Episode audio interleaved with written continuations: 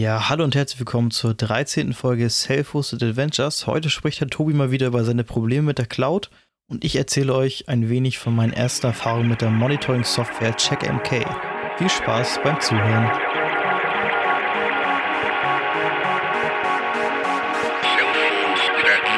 Ja, kommen wir heute zum ersten Thema bei mir.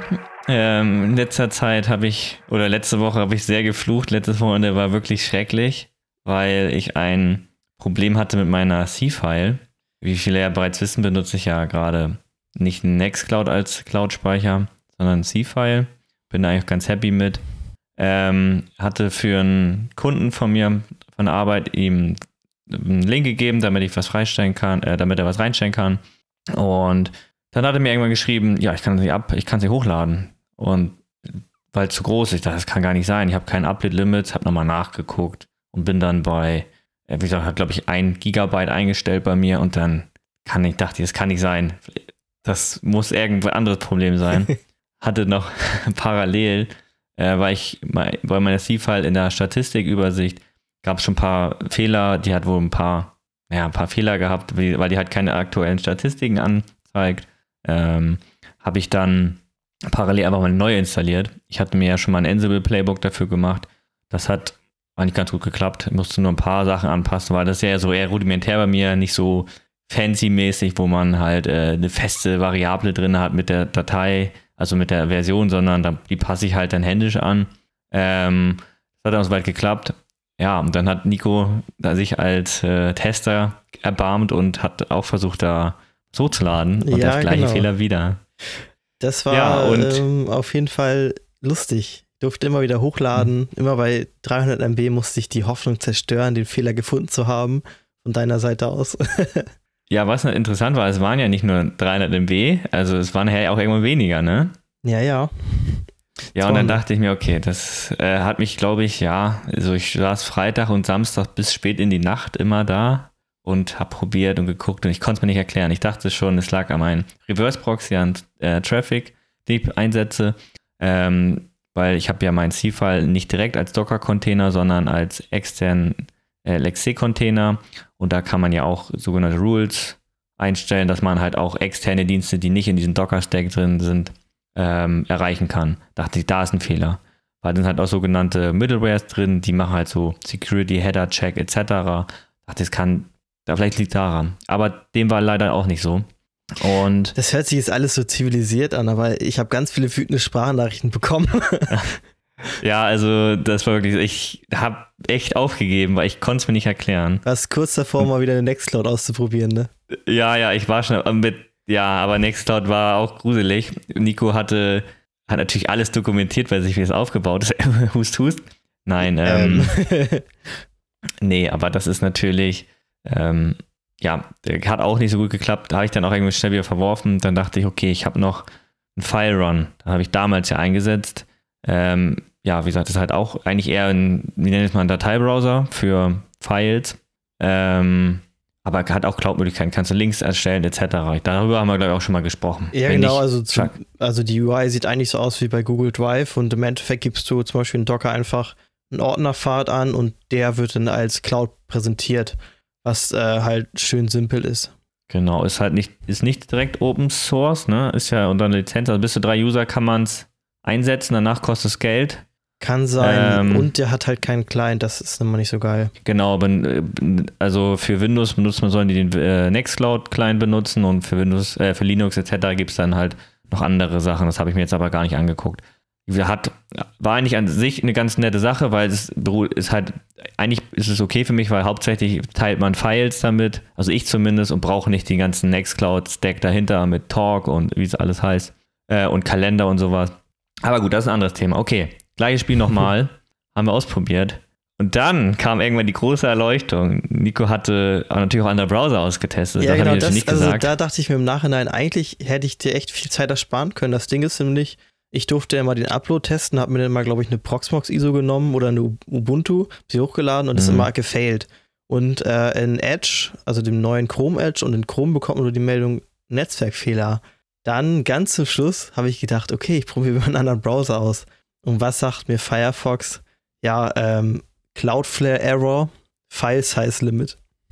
ja, ich glaube, Error 431 Request Intensity too large oder sowas. Genau. So in der Art hieß es. Ja, dann hatte ich geguckt.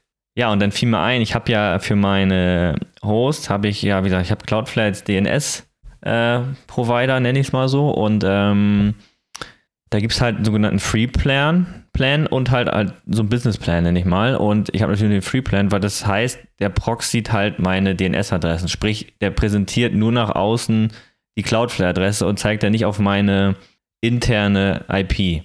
Ist halt nochmal Security, nochmal ein bisschen besser nach Sicherheit halt. Und ja, und wie gesagt, Cloudflare werbt halt mit schnelleren DNS etc. Ist jetzt bei mir nicht so weiter schlimm, aber wie gesagt, das hat eine gute Anbindung für auch für Traffic, um wegen Let's Encrypt-Zertifikaten etc. Da ist es halt schon eine ganz gute Sache. Ja, da habe ich noch ein bisschen nachgelesen und wie gesagt, dieser Free-Plan, Plan, der sorgt halt dafür, dass man halt dieses Upload-Limit hat von eigentlich nur 100 MB, deswegen wundert mich, dass wir eigentlich noch 300 mal geschafft haben. du warst aber zu schnell. Nee, und ja, dann habe ich das ausgestellt für die Cloud, für den DNS-Eintrag, für meine Cloud und ja, siehe da, es hat funktioniert. Ja, also es ist echt also, so, wenn du jetzt über drüber sprichst, hört sich das alles, ja, da ein bisschen getestet, dann ging es irgendwann. Aber echt, das ist, also das war gefühlt über drei Tage hinweg. Ja, ja, das ganze Wochenende, ne? Ich hatte Freitag fing's an. Ja, wütende Sprachnachrichten, was sagtest du, hast du schon zehn Stunden reingesteckt. Ja, so, mehr sogar. Ist, also. Ja, also das ist auch so ein Fehler. Hätte ich das jetzt in Firefox nicht getestet, also da kommt man ja eigentlich auch nicht drauf, dass es jetzt an den Zertifikaten liegt, ne? Aber es ist ja wirklich. Ja, also äh, Zertifikat nicht direkt. Es gibt ja, ja genau, Zertifikat ist ja was anderes Thema, aber dieser, dieser Proxy-Modus von, äh, von Cloudflare. Ja, genau, dass da ja dieses Limit drin ist. ja, also letzten Endes wird es auch ohne funktionieren, weil du benutzt es ja nicht. Ne? Du hast ja zwar auch Cloudflare als DNS-Provider, aber du machst ja nicht diesen äh, Stricted-Mode, damit du da weiter tunnelst, ne? Soweit ich weiß. Nee, genau. Also du machst es ja, glaube ich, über eine Cloudflare Middleware oder irgendwas. Ähm, genau. Äh, ich habe das ja damals, also du hast da als Basis ja diese Anleitung für Smart Home Beginners ist glaube ich, genommen. Und ich hatte mir das Genau, hatte ich die mal genommen genau, und dann habe ich die mal ein bisschen abgewandelt, aber genau, ja, und ich habe mir ja irgendwie zu selbst zusammengefuscht da, was du bei meinen Regeln auch manchmal so sagst. Äh, und da ist es einfach, ich habe einen, ähm, einen Wildcard-Eintrag auf meinen Host und da macht Traffic dann alles mit den normalen Traffic-Zertifikaten. Da hatte ich das, die Problematik dann nicht. Genau, ich hatte ja bei mir, ähm, ja, genau, habe das auch so. Wie gesagt, gibt es halt bei Cloudflare verschiedene Modi, wie man halt so strict, full und gar keinen und noch irgendeinen anderen, fällt mir gerade jetzt nicht ein wie gesagt, das ist eher so nach dem Motto, man stellt sich vor, bei Cloudflare dann der Art Web-Proxy, der sich dann nach außen präsentiert. Äh, und wie gesagt, man kommt dann quasi bis zum Cloudflare und der macht dann intern verschlüsselt mit deinen Let's Encrypt-Zertifikaten, die du natürlich auch noch am besten hast, weiter zu deinem Host. Aber wie gesagt, wir würden halt, wenn du auf die Seite gehst, würden wir nur die externe IP vom Cloudflare sehen. Wie gesagt, das ist halt nochmal Security-Erhöhung äh, etc war da, das geht halt auch nur im Freeplan, wenn du mit, ähm, äh, wenn du CNAME-Einträge hast. Also mit A-Record-Einträgen geht es nicht. Dafür habe ich zum Beispiel auch extra einen Docker-Container. Also meinst äh, einzelne Einträge, das heißt. Genau, richtig. Ja, also mein, richtig. du trägst jeder einzelne ein, zum Beispiel cloud.tobi.de anstatt jetzt äh, sternchen.tobi.de. Es geht genau, nur mit richtig, einzelnen. Richtig. richtig. Und aber dafür gibt es halt einen Docker-Container der macht mir, wenn ich mit Traffic einen neuen erstelle, den ich nach außen präsentiere, dann guckt er alle fünf Minuten, dahinter läuft sogar ein Subic Agent, aber sieht man auch immer, wenn man in seinen Pi-Hole reinguckt, ähm, dass ähm, der stellt mir den automatisch. Also früher habe ich es halt immer händisch gemacht, hat man halt mal vergessen, aber der macht das dann automatisch. Und das klappt auch in der Vergangenheit, oder hat in der Vergangenheit gut geklappt. Ähm, ich sehe es jetzt auch nicht ein, da jetzt in, bei Cloudflare jetzt den Businessplan zu buchen, weil das lohnt sich für mich dann auch nicht. Ähm, so, so stark ist die Sache jetzt auch nicht besucht. Alles andere funktioniert ja über diesen Proxy-Modus. Die Cloud eigentlich das Wichtigste von allen im Sinne von den File-Share. Da geht es natürlich jetzt gerade nicht, aber ähm, das ist okay für mich. Wenn die anderen dann soweit funktionieren, da habe ich keine großen Files, die ich teilen muss. Das ist okay. Ja, also was will ich eigentlich damit sagen? Wichtig ist halt, wenn man neue Sachen installiert, dass man halt auch eigentlich ausreichend prüft. Das habe ich in dem Fall leider wohl nicht gemacht. Weil, ja, es ist halt schwierig, manchmal halt müsste man sich eigentlich wirklich so einen Katalog erstellen, so nach dem Motto, ich habe eine neue, neue Nextcloud aufgesetzt und was muss ich, das, so, so ein Kriterienkatalog, das, den man so abarbeitet, das ist, glaube ich, eine wichtige Sache. Ähm, ja, also das kann ich nur weiterempfehlen und wirklich alles auseinanderzunehmen und versuchen, mit anderen Browsern zu testen. Ja, Dann, also ich muss sagen, ich weiß gar nicht mal so recht. Also es gibt halt Sachen, wo ich weiß, die teste ich immer. Es sind irgendwie E-Mail-Notifications und grundlegend irgendwie so die Funktion, mal rumklicken, ob es irgendwelche Fehler gibt, irgendwie bei Logs gucken. Aber das wäre also, das ist natürlich auch mal schwierig, weil das ja von Lösung zu Lösung auch unterschiedlich ist.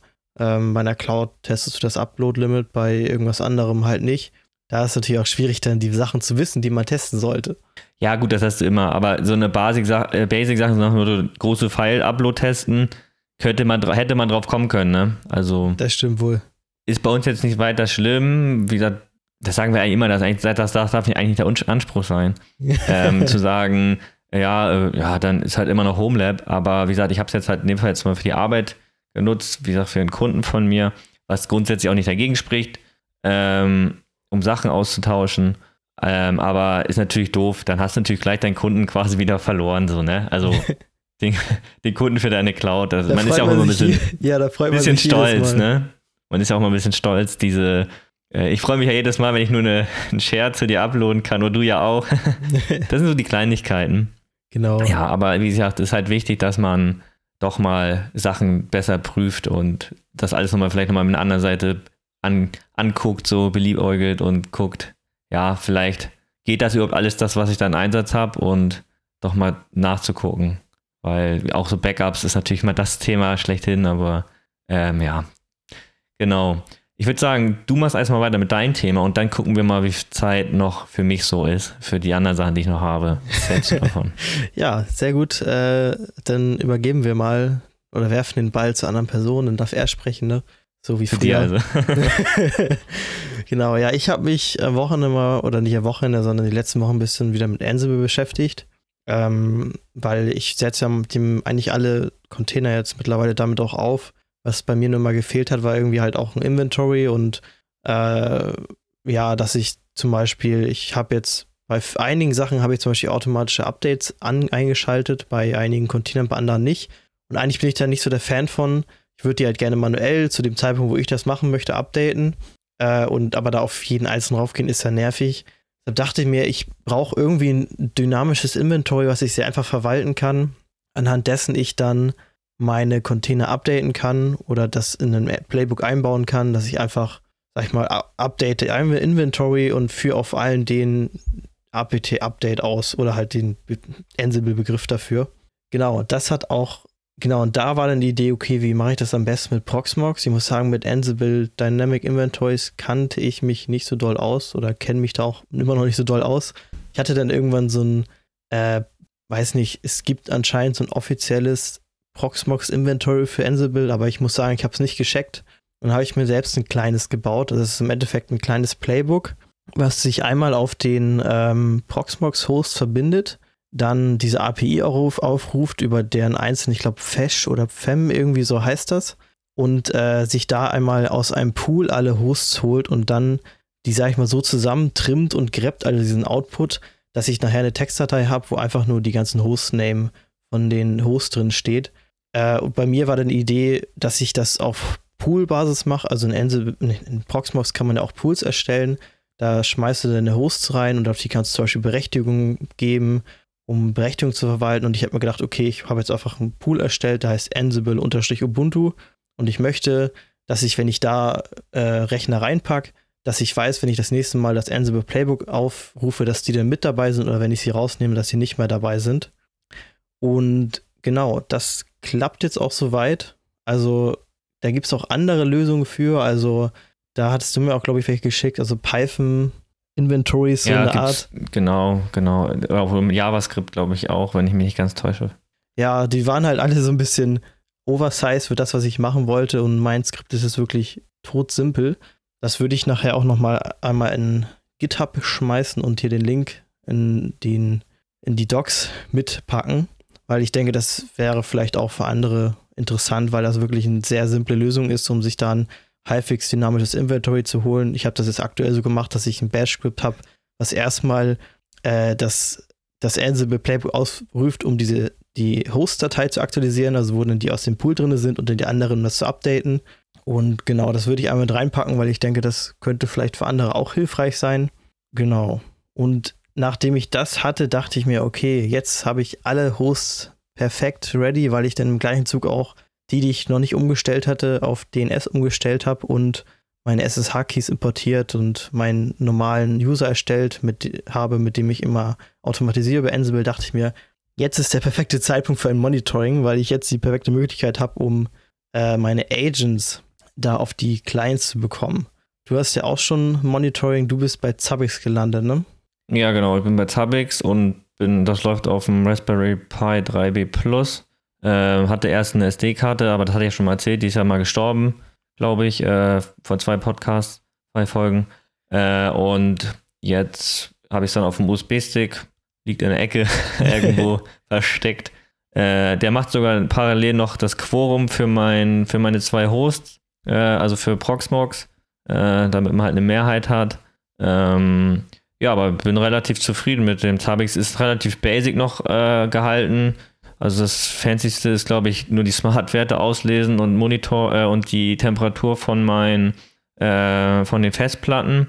Äh, und was ich immer noch machen muss, sind noch bestimmte Services, also bestimmte, weiß nicht, von meinem C-File etc. da reinzupacken, weil ich hatte es jetzt schon leider öfter, dass nach einem Neustart der Service einfach nicht gestartet ist. Dann bin ich mich, habe ich mich raufgeschaltet, hat er funktioniert. Äh, obwohl er trotzdem in der System D oder in diesen ganzen Autostart-Configs drin sind. Aber ähm, nee, bin eigentlich relativ zufrieden damit. Aber ich habe das auch sehr basic, basic gehalten. Ne? Genau, habe dann halt erst E-Mail-Benachrichtigungen eingeschaltet, aber jetzt vor, weiß nicht, knapp zwei Wochen auf Gotify, also um eigene Messages da reinzukriegen. Weil das Problem, was ich öfter mal hatte, dass wenn ich die in mein Google-Mail reingeschmissen habe, äh, dass die irgendwann im Spam gelandet sind. ich weiß nicht warum. Äh, deswegen habe ich irgendwie auf Godify umgeswitcht und äh, bin auch, wie gesagt, sehr zufrieden mit Tabix. Und ja, das läuft. Ja, also ich habe nämlich, äh, also bevor ich jetzt umgestellt habe, habe ich nämlich immer Statping benutzt, weil ich ähm, Monitoring ganz basic nur für meine HTTP-Dienste hatte, weil eigentlich das meiste, was ich auf dem Server habe, ist irgendwie, hat eine Web-Oberfläche, die ich anpingen kann und dann grundlegend weiß, okay, ist das erreichbar, ist es nicht erreichbar. Aber Statping muss ich sagen, das hast du ja auch mal kurzzeitig genutzt. Das ist halt echt mhm. nicht geil. Also die UI ist irgendwie verbuggt. Zum Beispiel auf dem Login-Screen lädt dieses komische, das, äh, das Bild nicht und das ist teilweise sehr langsam und. Ja, muss manchmal Steuerung F5 drücken manchmal, weil irgendwie, weil das Login-Fenster nicht kommt, hatte ich auch schon und. Ja. ja, oder bei mir kam die Meldung manchmal nicht an. Also auf heiteren Himmel. Also dann kam der, ist down, aber dann kam die Abmeldung nicht mehr. Guck rein und es steht auf ab. Hatte ich schon mehrmals. Ja, das nicht. ist echt nicht geil und ähm, dazu war die CPU-Auslastung immer noch relativ hoch. Also ich habe das mal beobachtet auf meinem Docker, da ging dann alle 10 Sekunden die Lastung auf also 50 Prozent. Okay, das hatte ich nicht. Das, war, das muss ein Problem bei dir sein. also, ist ja, ja auch egal, aber halt wir waren beide nicht sehr zufrieden. Ja, genau, es war halt immer nur für ein paar Sekunden, aber dachte ich mir, okay, genau, und ich äh, habe mich dann weil ich das so von Arbeit schon, schon kannte oder schon, dass es da auch eingesetzt wird, habe ich mir CheckMK einmal aufgesetzt. Ähm, eigentlich dachte ich auch erst vielleicht Zabbix, aber nachdem du, du auch so lange drüber geredet hast, war ich mir nicht mehr sicher, ob das jetzt an der eigentlichen Installation lag oder an den Special-Konfigurationen mit dem Pi. Deshalb dachte ich mir, okay, ich habe eigentlich, muss ich ehrlich sagen, nicht so viel Lust, da Tage jetzt zu investieren und habe mich dann für die Raw Edition von CheckMK äh, entschieden da sagst du MK, weißt du, das ist ein deutsches Produkt hier. Check M MK. ich weiß gar nicht, was das MK überhaupt bedeuten soll. Keine Matthias Ahnung. Kettner. Ah, Das okay. ist der, der das entwickelt hat. Ich glaube, so müsste er heißen, ja. Ja, gut, das, das macht einen Sinn mit den Initialen. Ja. Genau, und ich war halt äh, sofort begeistert. Also die Docs sind sehr geil, also sind auch auf Deutsch erhältlich und auf Englisch natürlich auch. Äh, ist halt sehr einfach aufzusetzen, anstatt irgendwie, dass man nämlich Nginx wieder konfigurieren muss, keine Ahnung was. Installierst einfach eine, nur eine. Datenbank installieren, ne? Ja, wie bei Zabbix etc. Gut, das kann man natürlich, wenn du sagst, mit äh, Ansible auch alles äh, aussetzen, aber nein, nein, ich weiß, was du meinst. Also da ist CheckMK, hatte ich selber mal ausprobiert. Ich weiß gar nicht, warum ich da weg bin. Ähm, hatte ich aber schon vor Jahren mal ausprobiert.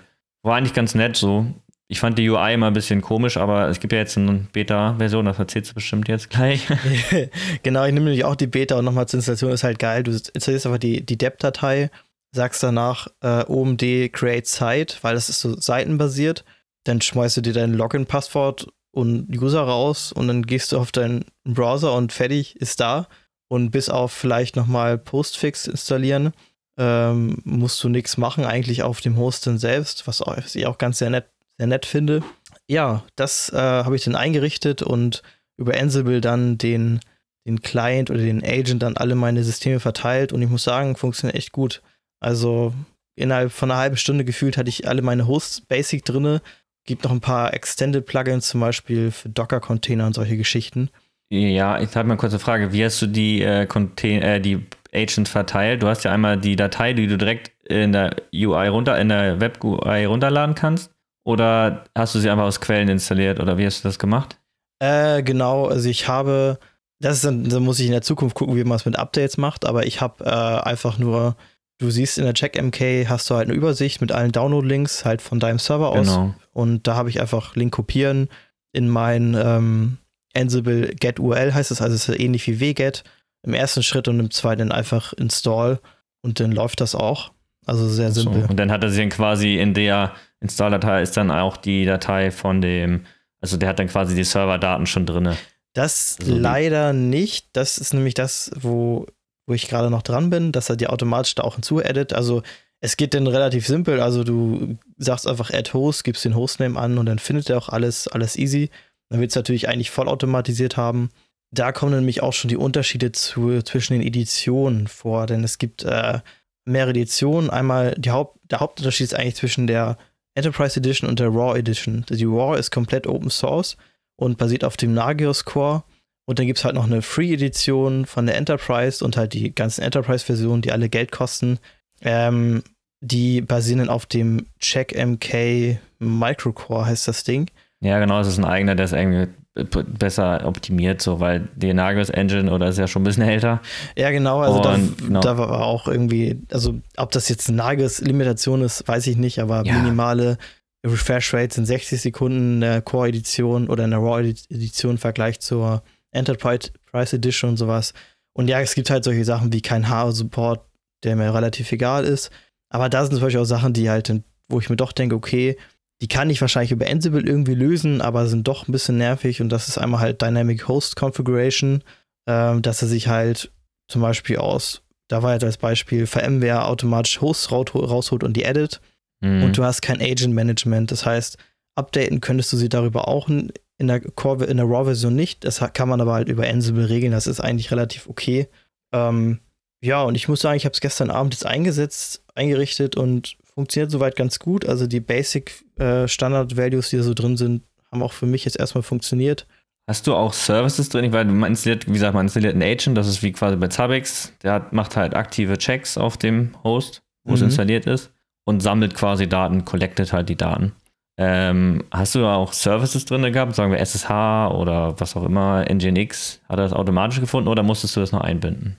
Das ist Bei mir ist das schon ein paar Jahre her. Ding, also er findet automatisch einige Services wie NTP, SSH, ähm, mhm. hier NT, NTP, nicht, nee, was war NFS, so, solche Geschichten findet er alles. Mhm.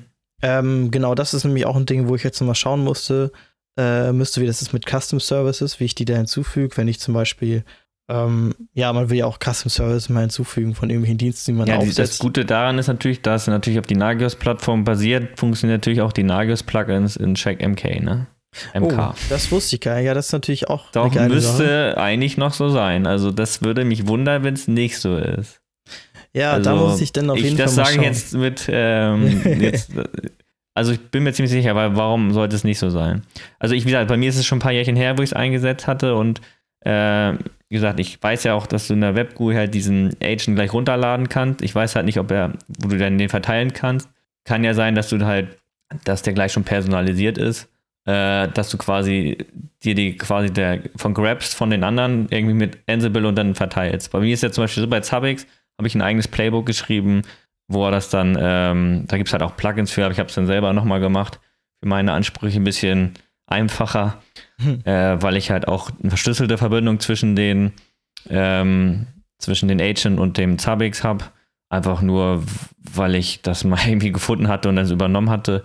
Äh, und ja, das ist dann, der erstellt dann halt so einen Key, so einen irgendwie zehnstelligen Key oder sowas und trägt dann halt durch dieses Community Zabbix Plugin, trägt dann halt den Server ein, den du vordefiniert hast und dann landet da alles drin. Das ist ganz schön. Das sollte es aber auch für einen äh, Check MK geben. Ja, also ich glaube, verschlüsselt ist das standardmäßig, zumindest von dem, was ich gesehen hatte. Und äh, ja, also das sind halt solche Details, wo man dann halt immer mal guckt oder gucken muss, wie man denn da vorgeht, weil ich würde auch gerne noch Custom Services äh, Monitoring und das hat natürlich auch solche Geschichten wie HTTP-Monitoring, was natürlich auch praktisch ist, um zum Beispiel ja, also externe Dienste, ja, Webserver reinzubekommen. Und natürlich SNMP, also eigentlich die ganzen Standard-Monitoring-Dinger.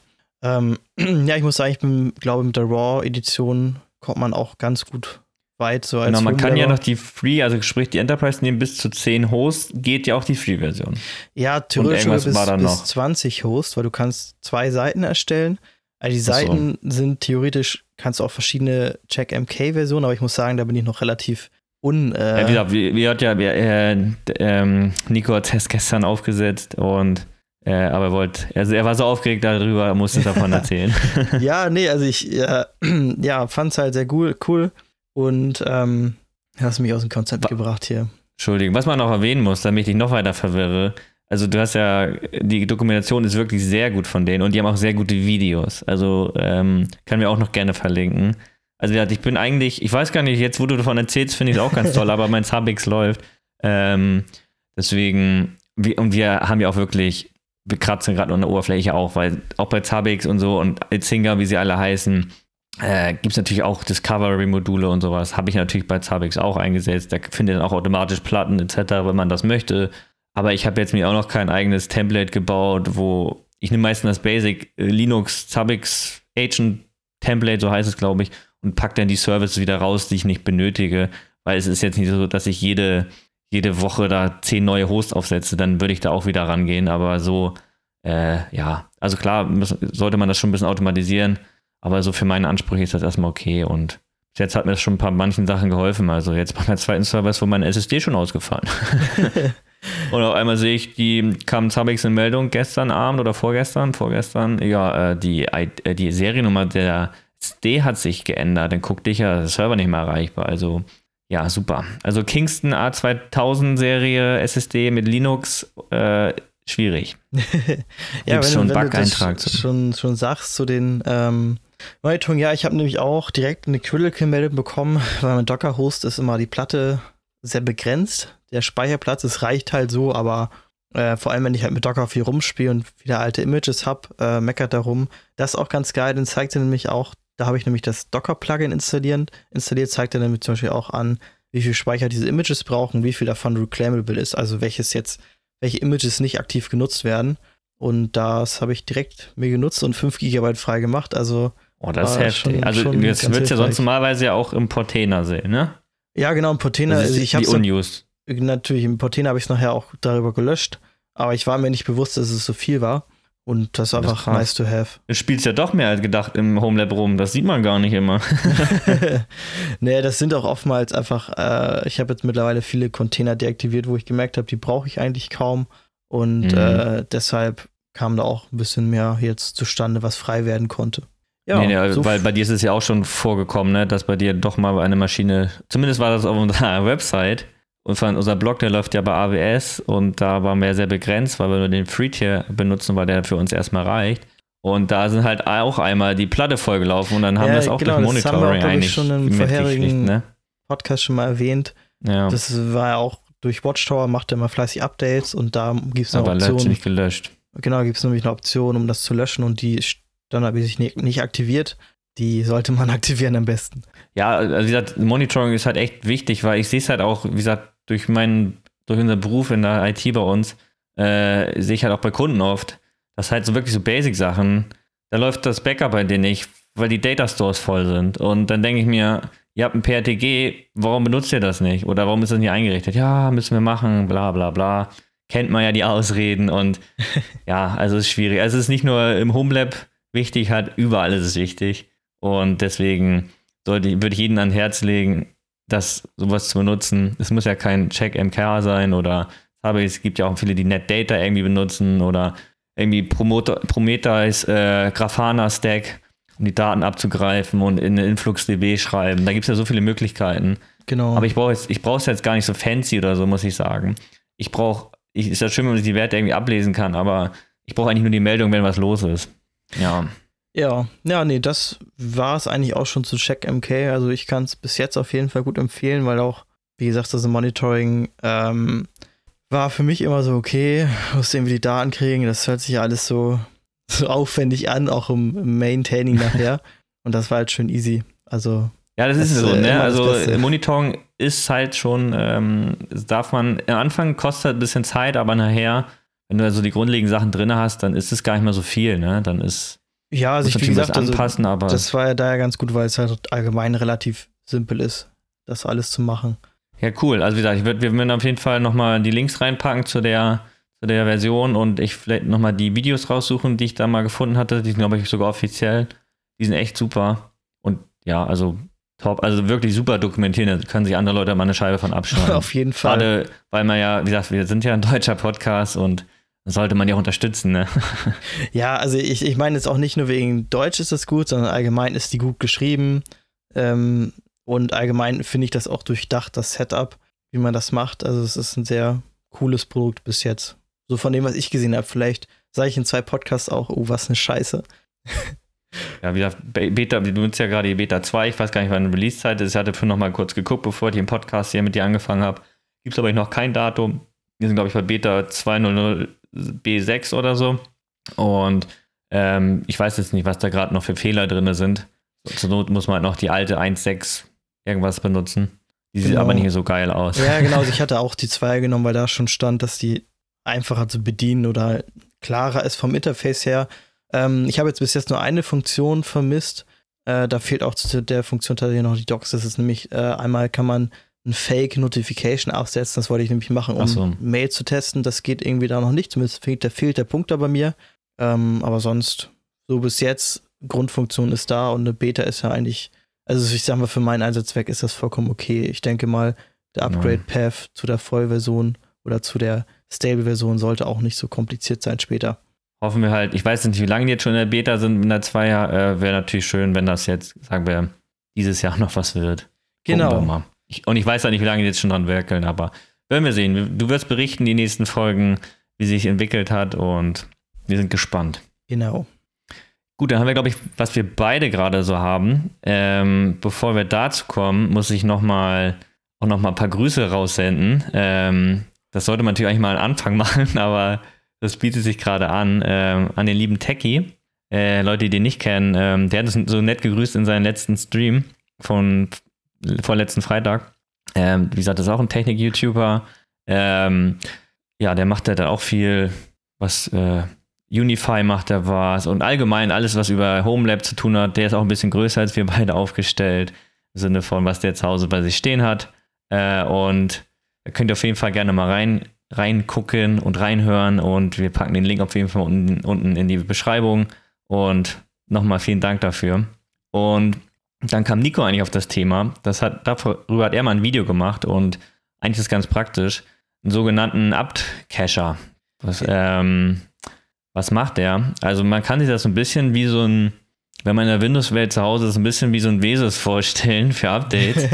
ähm, der lädt quasi die, äh, du hast eine zentrale Stelle, man installiert, wir haben jetzt bei Pet LXC-Container installiert. Genau. Und da trägt man halt, da hat man seine, seine vorgefertigten Repos von Ubuntu, CentOS, was auch immer, da alles, obwohl CentOS wird ja gerade abgeschafft. äh, aber hat die ganzen Standard-Repos drin. Und dann trägt man äh, bei den ganzen Clients, die benutzt, einen sogenannten Proxy ein. Und dann nimmt man halt die Adresse von den Upcacher und ähm, dann zieht er sich quasi, nee, was ist das quasi? Er zieht sich dann die Updates direkt über diesen Proxy und äh, dann spart man halt ein bisschen Bandbreite. Ja, also, also ist jetzt ich, nicht ich, mega denke, viel. Äh, ja, also ich glaube, das macht bei uns vielleicht auch nicht so viel Sinn, weil wir relativ schnell das Internet haben, aber es macht auf jeden Fall Sinn, wenn man mal vielleicht mit Kubernetes anfängt und dann über Ansible gleich drei VMs auf einmal aufsetzt, dass er dann, äh, also ich weiß nicht, wie du es konfigurierst, bei mir lädt er tatsächlich nicht selbst runter, sondern er cached halt das, was durch, was durchkommt.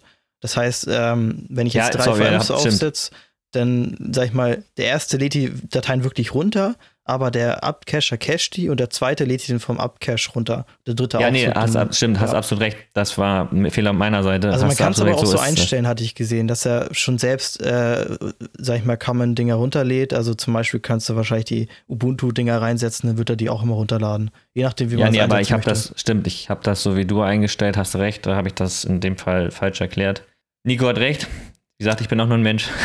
Tja, Und nee, aber es, das ist schon, äh, wie gesagt, das ist ein klein, ist jetzt nicht, ist nicht schnell aufgesetzt, wie das ist eine kleine Config-Datei, wo man ein paar Sachen, man hat auch einen kleinen Webserver, da kann man dann sogar nachgucken, wie viel man gespart hat. Ähm, ist ganz nett, kann man auf jeden Fall, ähm, ist auch in den offiziellen Repos drin, der Upcacher-NG. Gibt ja wahrscheinlich noch andere Varianten, aber den haben wir beide benutzt. Wie gesagt, der kam bei, von Techie. Der hat, glaube ich, vor ungefähr einem Jahr mal ein Video drüber gemacht, oder schon ein bisschen länger her. ich weiß gar nicht, ob es ein Video drüber, ich habe es zumindest in seinem äh, Homelab-Tour gesehen. Nee, Er nee, er hat ein Video drüber gemacht Ah, auch, okay. ja, genau. Ähm, genau. Und wir klauen ja alle gegenseitig voneinander, wissen wir ja. So ist das. Nein. Wir sind ja eine große Familie hier. Ähm, ja, und wie gesagt, da können wir auch noch mal einen Link zu packen. Ähm, und das ist auf jeden Fall eine nette Sache. Wie gesagt, muss auch mal über Kleinigkeiten reden können, ne? Genau. War ein kleines Tool, äh, was du auch schon länger kennst. Du kennst ja alles immer länger als ich. ist Bin der auch ein alter Mann. Äh, genau, der ist der gute Discord Dark Modus für den Proxmox. Äh, das ist einfach ein kleines äh, Skript. Hört sich gefährlich an, kleines Skript, was man auf dem Proxmox Host ausführt, äh, was dann einfach die UI in einem, sag ich mal, Discord-Stil dunkler macht. Weil wer kennt's nicht? Man hat alles im Dark Mode und dann öffnet man irgendeine Lösung, die keinen Dark Mode hat und einem brennen die Augen weg. Und äh, genau, das ist auch relativ simpel. Also man lädt sich das runter, dann führst du es aus und dann gibst du, hast du zwei Optionen, uninstall oder install. Heißt, du kannst es auch relativ sorgenfrei wieder entfernen danach. Heißt, es ist jetzt nicht so, dass du das installierst und irgendwie irgendwelche Interface-Daten werden gelöscht und ersetzt oder so. Und ist da relativ gefahrenfrei und ist auch Open Source und relativ bekannt. Von daher wäre ich sicherheitstechnisch Genau, ich glaube, noch relativ entspannter. ich habe es, glaube ich, mal im, im Reddit gesehen. Ich weiß, dass Techie hat auch schon mal ein Video drüber gemacht. äh, wie gesagt, das irgendwie macht man doch immer dasselbe, irgendwie viele Leute. Äh, ich hatte es damals vor einem halben Jahr oder so, oder wann das rauskam, auch mal eingesetzt. Ich glaube aber, das wird nach jeder, wenn du Proxmox updatest, weginstalliert. Also, glaube ich, ist es weg. Das kann Also wenn sein. du eine große Update, das ist ja auch das gleiche Problem, wenn du die Subscription deaktivierst, ähm, um dieses Fenster wegzupacken. Sobald da ein Update kommt, ist das weg. Das weiß ich aber nicht hundertprozentig. Ja, das, das, das stimmt, weil das ist nämlich auch ein Ding, das hattest du mir, glaube ich, vor einer Woche mal gezeigt. Mittlerweile ist es wieder da.